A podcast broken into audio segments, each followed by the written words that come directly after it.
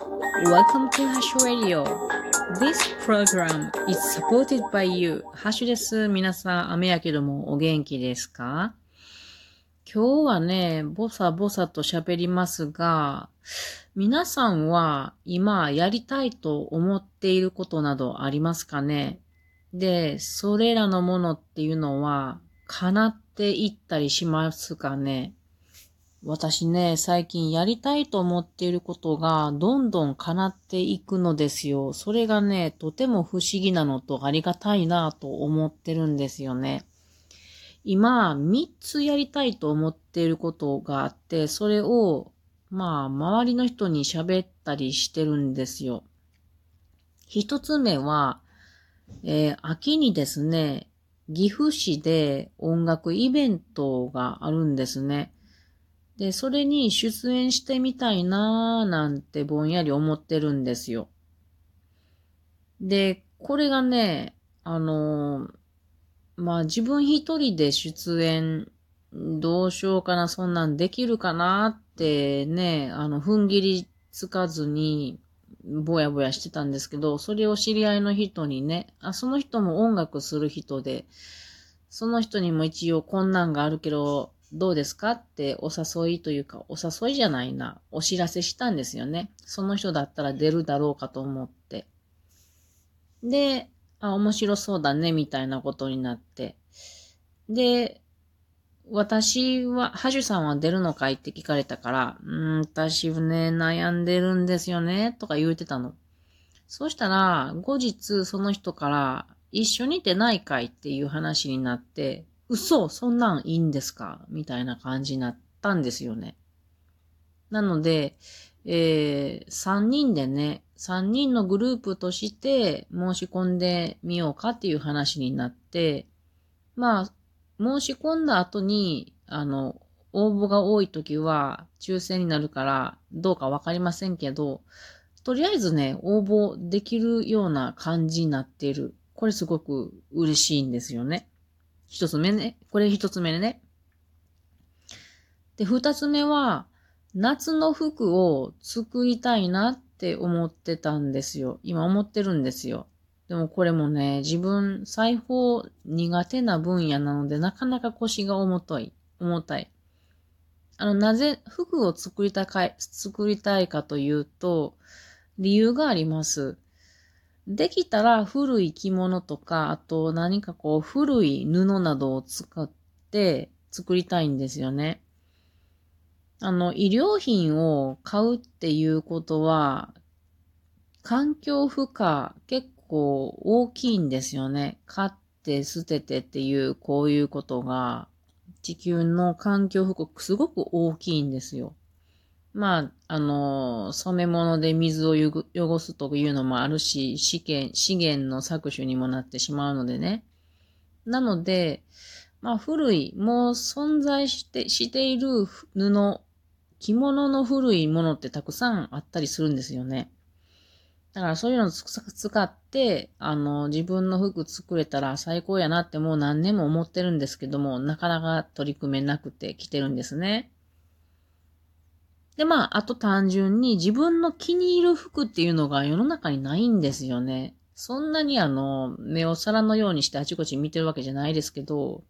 今の世の中のトレンドの形が自分の体型に全く似合わないんですよ。私が今の流れの服を着ると、なんだろうな、大谷雅子みたいになるんですよ。めっちゃ古いけど。あの、なんだろう。すごく大きな人みたいになるんで、私はなるべくちょっとうん、ちょっとラインに、自分の体のラインに沿ったような、あの、シュッとした形の方がいいんですけど、それがなかなかないんですよね。なので、作りたいなと思ってるわけなんですよ。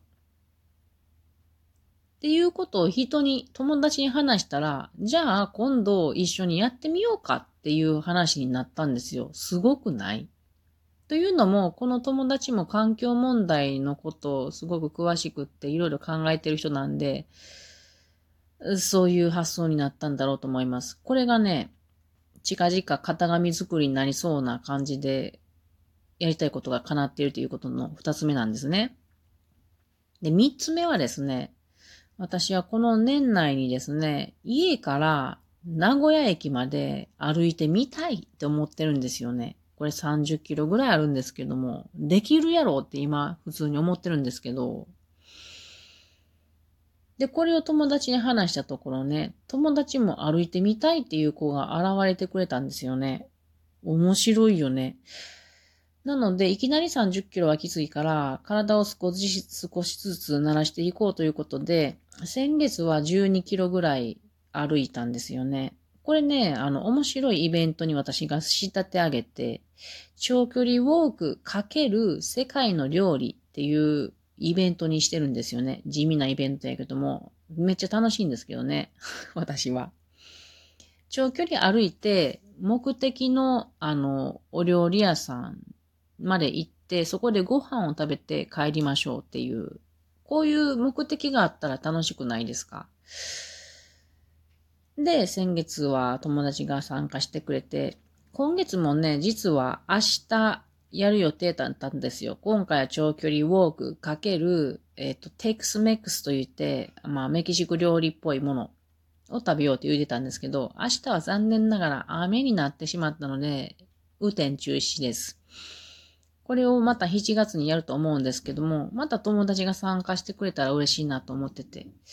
そうこうしてたら、そのうち名古屋まで歩くっていうのもできるんじゃないかなと思ってるんですよね。うん。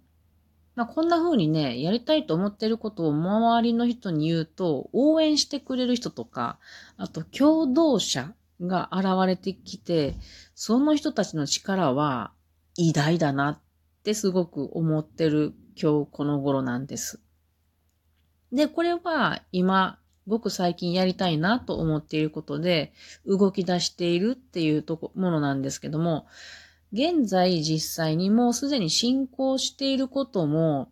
この応援してくださる人とか、共同者の人が現れてくださっているので、実行できているというものが3つぐらい。まあ他にもいっぱいありますけど、主に3つぐらいあります。1つ目は森のお話会ですね。これ今日、チラシ書いたとこなんですけど、もうナンバー18なんですよね。1年と6ヶ月。1年半なんですね。ちょっとびっくりしました、今。これできてるっていうのは、面白いと思って参加してくれる人がいるからなんですよね。だっていなかったら、多分、参加者ゼロで1年半やらないですよね。やるかもしれんけども。多分やらないですよね。本当にありがたいな。参加してくれる人がいるこ、いること、参加してくれる人は、まあ、共同者ですよね。本当にありがたいなと思って続けられている。それから、このラジオトークもそうですね。こうやって今私話してます。一人でね、あの、夫のベッドの上で、あの、喋ってるんですけども、夫がね、今日、あの、今また料理を作ってくれてんですよ。うん。あの、日曜日は彼は休みのことが多くって、休みの日には料理を作ってくれるんですよね。よくあの、夫が料理作ってますとかなんか言うてますのはそういうことなんですけども。まあこうやってね、あの収録で耳を傾けて聞いてくださる人っていうのが応援者ですよね。もしくは共同者であると思います。でそれからハートとか、こう、いいねをくださる人とかね、あと、お便りをくださるとか、ギフトをくださるとか、あと、ウェブ拍手で、あの、拍手を送ってくださる人とか、こんな人がいないと私も続けていないと思うんですよね。もう3年、丸3年経ちましたからね。あと、まあ、ライブ配信でもね、あの、ラジオトークのアプリだとライブ配信機能があって、あの、生で私の話してるのとかを聞くことができるんですけど、それではね、最近はよくウォーキングの様子とか、あと英語の勉強とか、あと森林インストラクターの試験の勉強、まあ受けへんけども勉強してるんですね。ぼやぼや喋ってるんですけどね。とか、あと歌の練習のライブ配信などしてるんですけども、そこでもね、こうやって耳を傾けてくださる人がいらっしゃったり、コメントくださったり、ギフトくださったり、で、あの、情報をくださる。さっき、さきも英語の勉強してましたけども、わからん単語があってつぶやいたら、それはこういう意味じゃないって言ってくれる人とかね。こういう人たちって本当に応援者とか共同者ですよね。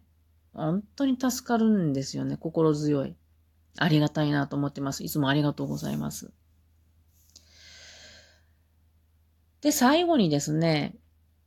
まあ、あの、本当に応援者、私の人生の応援者で、一番身近な人といえば、夫ですね。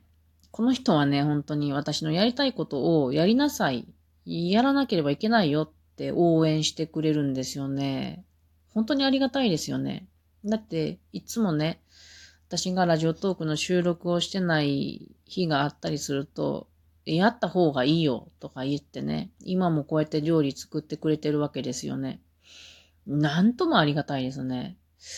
まあ、いつもこうやってなんか、ハッシュさんのろけてるわよって思っていらっしゃるでしょうけど、もうね、本当に 夫には感謝しているところです。まあ、